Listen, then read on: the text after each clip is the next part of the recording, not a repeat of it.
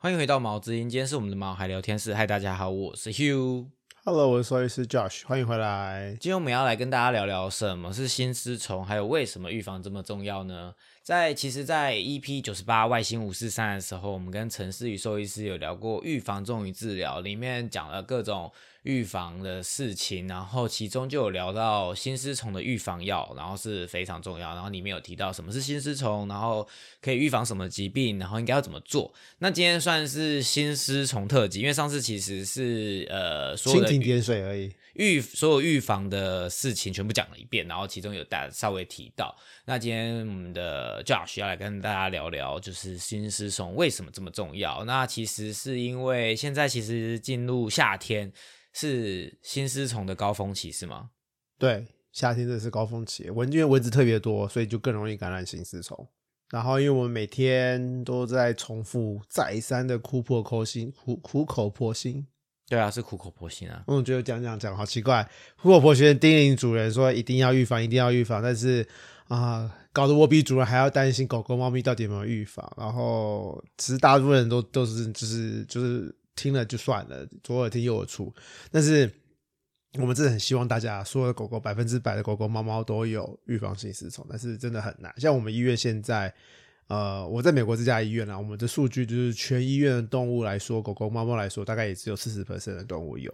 所以这个这个你们要怎么统计啊？就我们可以，因为全部都是电脑化，所以哪些狗狗，我们总医院总数动物数有多少，我们知道啊。然后这些动物有哪些有预防，有哪些没有预防，我们也看得出来啊。新丝虫预防药是会透过诊所的。对啊，我们都药都只有医院买得到。对，就是我们推荐啊，建议好用的。有一些动物，有一些呃心丝虫啊、跳蚤、蜱丝的预防药是可以 over the counter，就是他们直接可以在线上购买，或是在宠物店买。可是那些的预防力其实都没有很够。对我们还是主要还是希望他们透过我们帮他们，就是透过我们医院来买会比较效果会比较好。对，然后从我们医院内的数据啊，大概是四十 percent 左右，才刚过四十 percent 哦，前阵子才三十九点叉叉叉，最近四十点叉叉叉。我以为这个是一个蛮基础，大家都会做的事，但是其实盛行率还是偏低，就是使用的盛行率对对有去预防的，其实还是只有百分之四十。对，我们医院啦，对啊，还是所以其实很低。那所以到底什么是新丝虫呢？新丝虫的英文是 Diraphalaria immitus，然后英文是 Heartworm disease，就是心虫疾病。那它是一种经由蚊子传播的显异线状寄生虫，然后它主要是寄生在心脏跟肺脏动脉。然后这个虫本身，它们本人看起来有点像是呃阳春面的面条，我有看你找的那个照片，那个恐真的怖看起来很恐怖耶。它一次出来都这样一大把哦。严重的啦，对，严重那种需要需要外科手术去去拉的，或者是他已经死掉，那我们去做那种呃大体检验，然后看到心丝虫啊，通常拉出来都是很恐怖，都是一堆一堆。哦，所以如果严重的话，致命的时候，通常那个里面的状况都应该是长这样，就是是泛滥的，真的是一碗面线。对对对对对，所以它叫心丝虫啊，因为它就是寄生在心脏里面，然后它细细长长像丝状物，你说心脏跟肺动脉都会有对，都会有。哦，然后都会在里面的血管那它就就是在心脏里面啊，哦，然后就布满的就是像是面线一样的丝状的虫。对对对对对对对。好，然后它的成虫大概可以长到大概三十公分长，然后它们在狗狗体内大概可以存活五到七年左右。然后新丝虫的最终宿主是狗狗，所以它们会在狗狗的体内长大、成熟、繁殖。然后，但是它们也会寄生在狼啊、郊狼，也就是 coyote 或是狐狸或是猫等动物中。呃，但是主要是狗狗。那蚊子是新丝虫的中间宿主，所以它们一定要经过蚊子，新丝虫的幼虫才能长大。那刚刚有提到猫嘛，新丝虫也是会寄生在猫身上，猫也是会感染新丝虫，但是呃，猫咪感染的状况跟狗狗不太一样，所以我们等一下会分开讨论。然后，因为新丝虫是透过蚊子传播的嘛，所以只要是有蚊子的地方就会有新丝虫。那全世界都有蚊子，所以全世界都有新丝虫。然后，因为蚊子比较喜欢温热潮湿的地方，所以台湾有非常高的流行率。然后我之前在台湾碰过一个 case 啊，它是一个年纪比较大的腊肠，大概八岁九岁左右。然后这只腊肠小时候其实是一个主人在养的，然后呃养了一段时间一两年之后，因为一些状况，所以主人必须要让给让别人养。然后其他人养了六大概五六年之后，又换回原本的主人养。那呃主人接手没多久就就就带来我们医院了。然后他本来就想说，嗯，就八九岁了，呃才刚接手。所以他们想要帮他做下健康检查，看下什么状况。那我们就帮他做基本的血液检查啦，呃，做一些触诊啊、尿检啊什么什么的。然后血液检查做快筛的时候，就发现哦，糟糕，他竟然感染心丝虫。那感染心丝虫，我们还就是用呃快筛检查，然后也用显微镜检查，然后就双方都 confirm 就是确诊他真的有心丝虫。那这个就一就开始疗程，然后我们还把那个显微镜下面的那个影像给主人看。对啊，就是一个显微镜下就看得到心丝虫的虫体。那我们主人就说：“哦，真的感染心丝虫，我们就开始治疗。”那就治疗下来，大概花了六个月到九个月吧。其实治疗还蛮久的。可是因为这个主人真的很听话，就是我们叫他什么时候要回诊，什么时候开始吃药，什么时候要停药，什么时候要做检验，他都乖乖的做。然后到最后，狗狗是真的就确诊是确认是已经呃治愈的状况，然后所以恢复正健康之身。也就是说，早期发现的时候。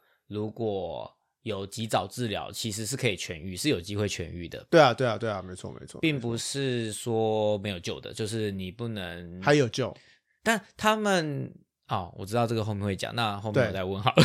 你先问啊，你问什么？我本来想要问说他们会有什么症状，但我们后面好像会讲。对对对，不要不要不要破不要破题。那所以呃，新丝虫它的感染有分，就是怎么样的品种，或者怎样的年纪，或者是怎样的状况会比较容易感染，或者是它生病的会比较容易感染吗？其实没有，它跟一般疾病差很多，因为很多疾病都是呃，只要你的免疫力好，你就不会感染。可是新丝虫没有，它。就是一个无差别攻击的状况，所以不管你抵抗力好不好，都有可能感染。所以不管它是幼犬、成犬还是老年犬，都有可能感染。然后任何年龄啊、体型啦、品种啦，也都是无一幸免的状况。然后因为台湾一年四季都有蚊子嘛，所以一年四季都有可能感染。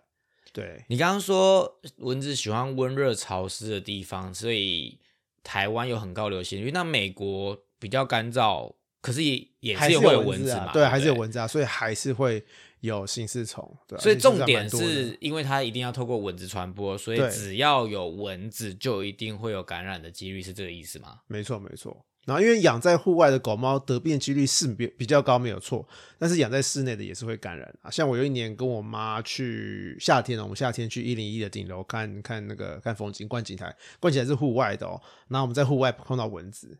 很夸张哎，都一百快一百层楼了，对啊，所以高层楼根本就是挡不住蚊子啊。他也是坐电梯上去的，他又不是自己飞到那么高。对啊，很多主人常常跟我说，就是我们家狗狗完全不出门啊，那他们家在在在二三十楼啊，所以都完全不需要预防什么跳蚤、蜱虱、什么心丝虫，不可能蚊子的。那我心中也就是说，最好是啦，最好你家狗狗完全不用出门大小便，不用出门美容、剪头发，不用去看医生。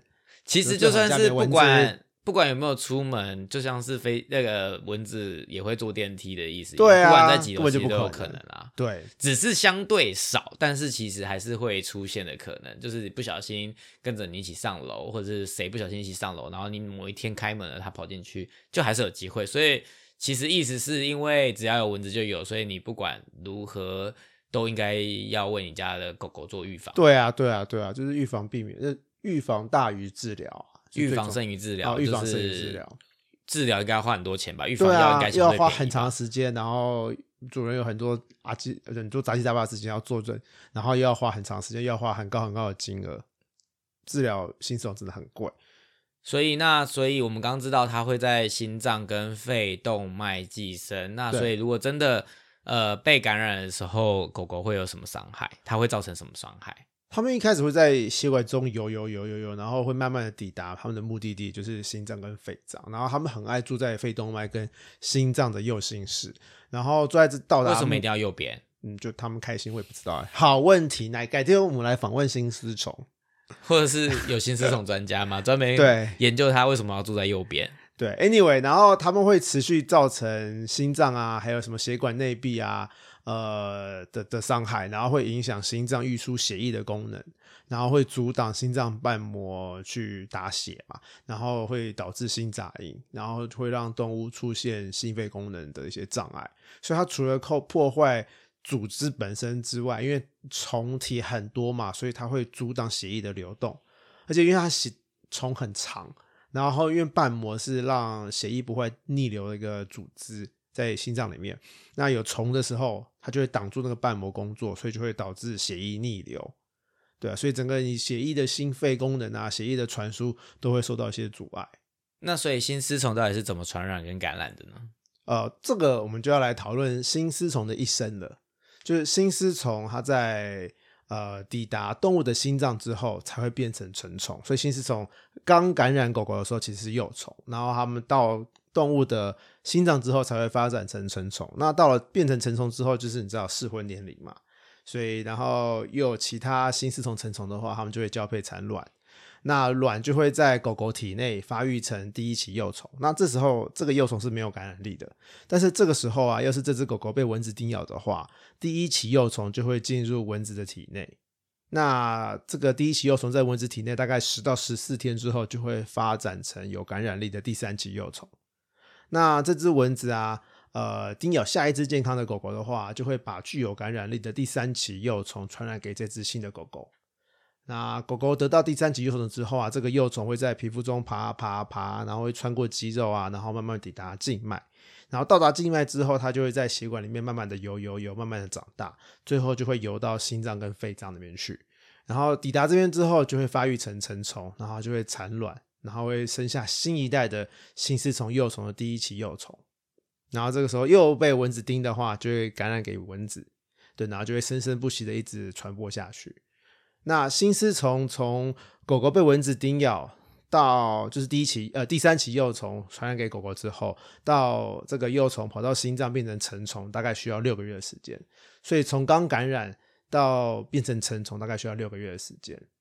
好，那我讲一下，我听不听得懂？好，所以也就是说，新丝虫它是要先在宿呃最终宿主就是狗狗对动物面变成成虫之后会产卵，对，然后卵会如果刚好被蚊子叮，就会跑到蚊子里面，不是卵是幼虫，第一期幼虫，第一期幼幼虫跑被刚好那时候你体呃狗狗体内有幼虫，然后被蚊子叮，然后它就会在呃蚊子体内发展成第三期幼虫，就是具有感染力的，对。然后再去盯下一只狗狗，然后第三期幼虫就排到下只狗狗里面，对，然后再发展成成虫，然后再这样子生生不息下去。对对对对对。也就是说，如果它一开始只有一只成虫在狗狗体内的话，没有后面这些事情，是不是还好？对，因为不会变成面线，因为它就只有一只在里面。对，但是是这样传来传去，传来传去，然后才会变很多只。对对对对对对哦对，基本上是如果中间没有到蚊子那边的话，它就不会变成虫。不会哦，所以它一定要经过蚊子那边体内洗一遍，新丝虫才会具有感染力。所以如果你在呃，即使有一只成虫或者是有幼虫的话，把它杀掉，就是不会继续后面的这个呃回圈的意思嘛？对，哦，基本上是对。所以在呃狗狗一开始的体内发现幼虫是很重要的。呃，不不重要，就是你只要预防就好了，不要在它体内发生任何东西最重要。哦，但我意思是说，如果就是早期发现、早期治疗的意思啦，还是其实没差。你如果有预防，理论上就不会发生。对啊，有预防就不会发生啊，因为检验不是检验幼虫，检验的重点其实是检验母虫。那这个检验部分我们后面再讲。那我们先讲症状好了，就是发生之后，呃，什么样的呃怎样的状况会让事主觉得他可能感染新丝虫？症状来说，呃，症状其实跟新丝虫的数量有绝对的关系，就是虫越多，症状就会越越严重。那感染时间啊，狗狗的免疫力啊，也会影响症状的严重程度。像我们在感染初期的时候，其实虫的数量很少，那所以症状通常都不会很明显，而且主人就会很难去注意到原来哦狗狗有感染心丝虫。那常看到的症状其实就是咳嗽啦，或是容易喘，因为它毕竟是呃心肺相关疾病嘛，所以心肺相关疾病其实都很类似，就会出现咳嗽啊、容易喘啊，呃运动功能会比较差，对，所以他们的活动力会变差，食欲会变差，会变瘦，然后容易累，所以其实他们的症状是还蛮。呃，一般般的，有对一般般的，很难判断是什么。对对对，它跟其他的疾病其实都还蛮像的。那而且通常主人会注意到症状的时候，都已经是蛮后面、蛮蛮严重的状况才会注意到。那感染到了后期，虫的数量就会越来越多，而且感染时间久了，症状就会变严重。那运动量高的动物的症状也会比较严重。那常看到的症状，其实也就是严重的心肺相关疾病啊，就是会咳嗽变严重，然后容易出现呃呼吸困难，然后会有贫血啊、血尿啊、腹水的状况。那严重的话，就会出现休克或是死亡。然后因为狗狗它们的因为会遭受到持续性的心脏损伤，所以会出现心衰竭，然后就会出现呼吸变喘啊、腹水的状况。那心丝虫也会进入肺脏，造成伤害，所以就会出现肺栓塞的状况，然后会出现咳嗽。而且心丝虫一开始就知道龙窟嘛，它直接攻击心脏，所以就有可能会随着血液到其他器官去，所以可能会去肺脏啦、肾脏啦、肝脏啦，或是什么脾脏之类的。然后每一个器官被攻击，就会出现那个器官相关的症状。对，所以而且心丝虫真的很致命，它会直接就知道龙窟，直接攻击心脏、肺脏，对啊，所以就会造成很多呃蛮严重的伤害的。所以其实心丝虫它比较喜欢待在心脏，但它其实所有的器官都有可能会去攻击。对，通常都是不小心去到的，因为就是它会随着血液，它会喜欢住在心脏跟肺动脉，可是有时候会随着血液就会跑去不同的脏器去。反正每一个待每个地方，那个那个脏器就会受伤，就会就会就会被伤害。对啊，没错没错。听起来症状这么严重，那人会感染吗？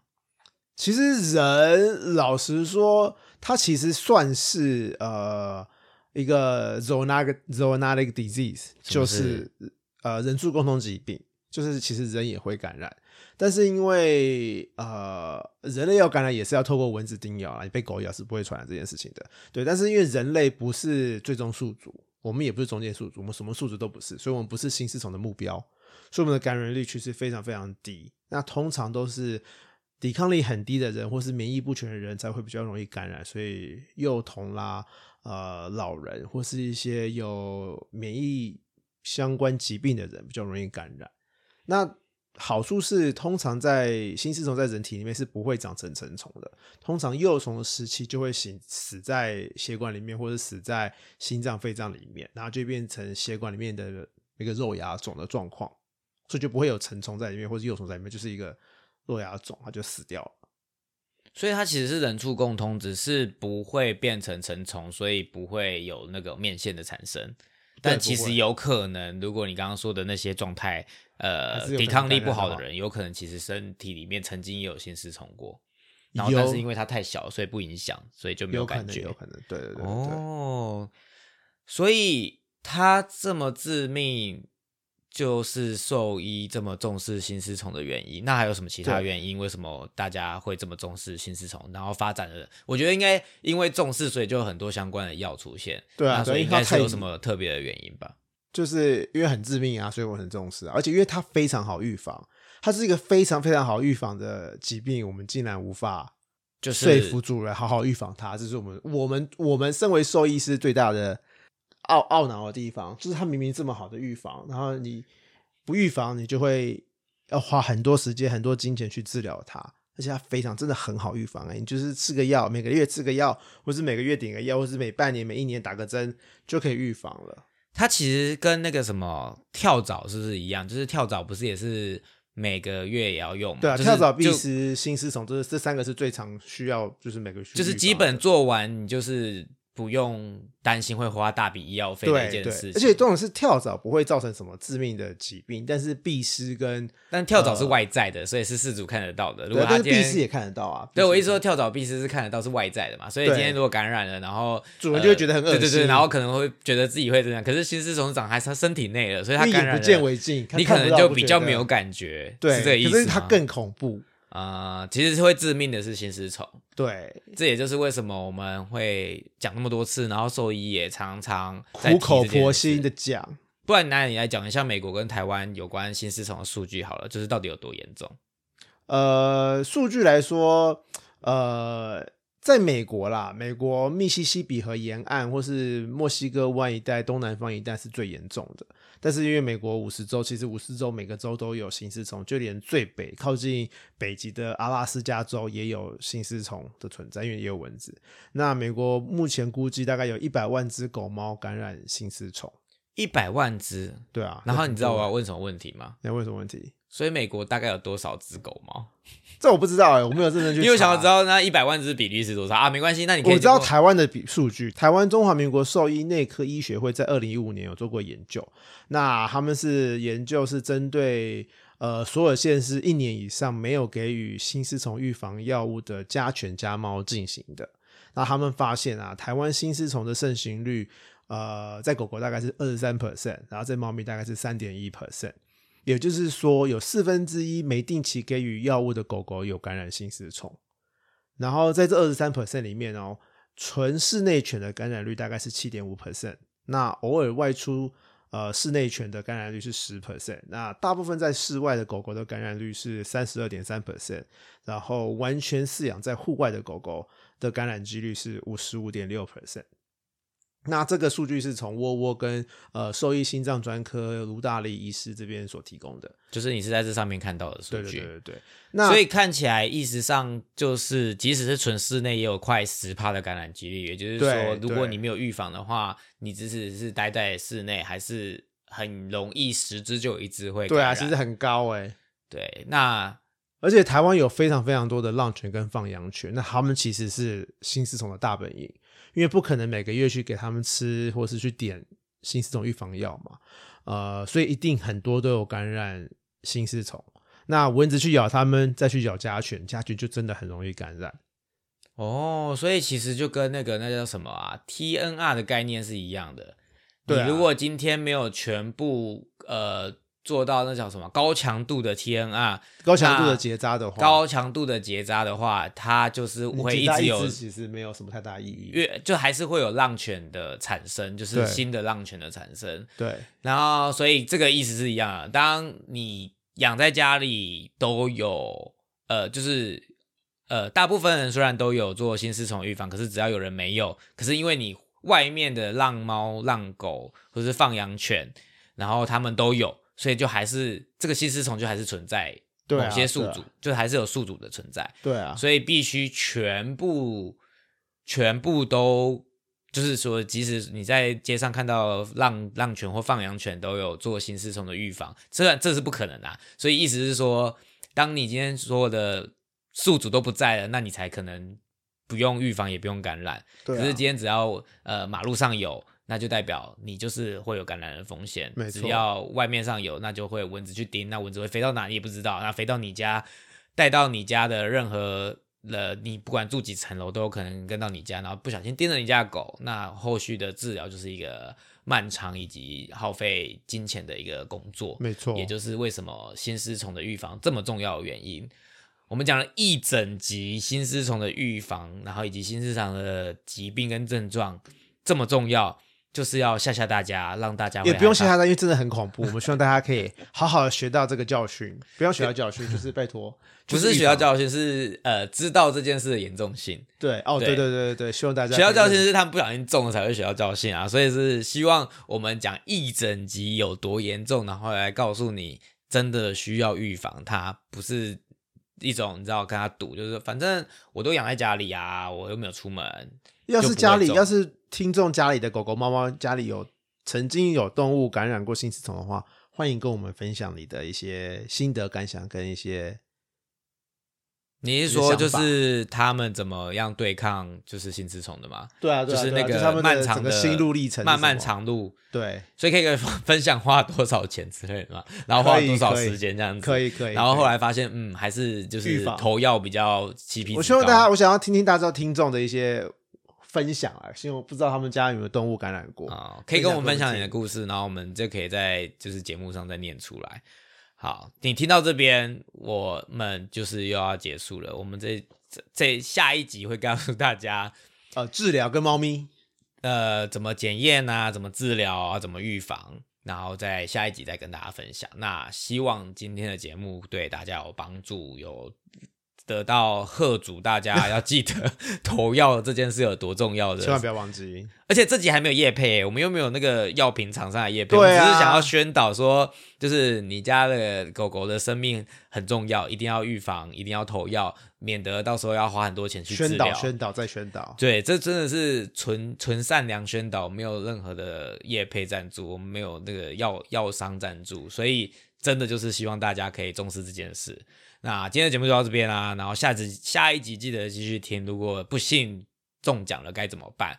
那希望我们的喜欢我们节目记得订阅，如果有任何问题，也欢迎到我们的粉丝专业及 IG 搜寻毛知音，在你收听的平台留下评价以及留言。哎，这不是念念就好，你真的要来评价跟留言。刚刚那个 Josh 的提问记得来回答。如果你家曾经有宠物在对抗新丝虫，可以跟我们分享你的心路历程。那我们下次可以念出来，继续恐吓大家说新丝虫的预防很重要有。这么恐怖？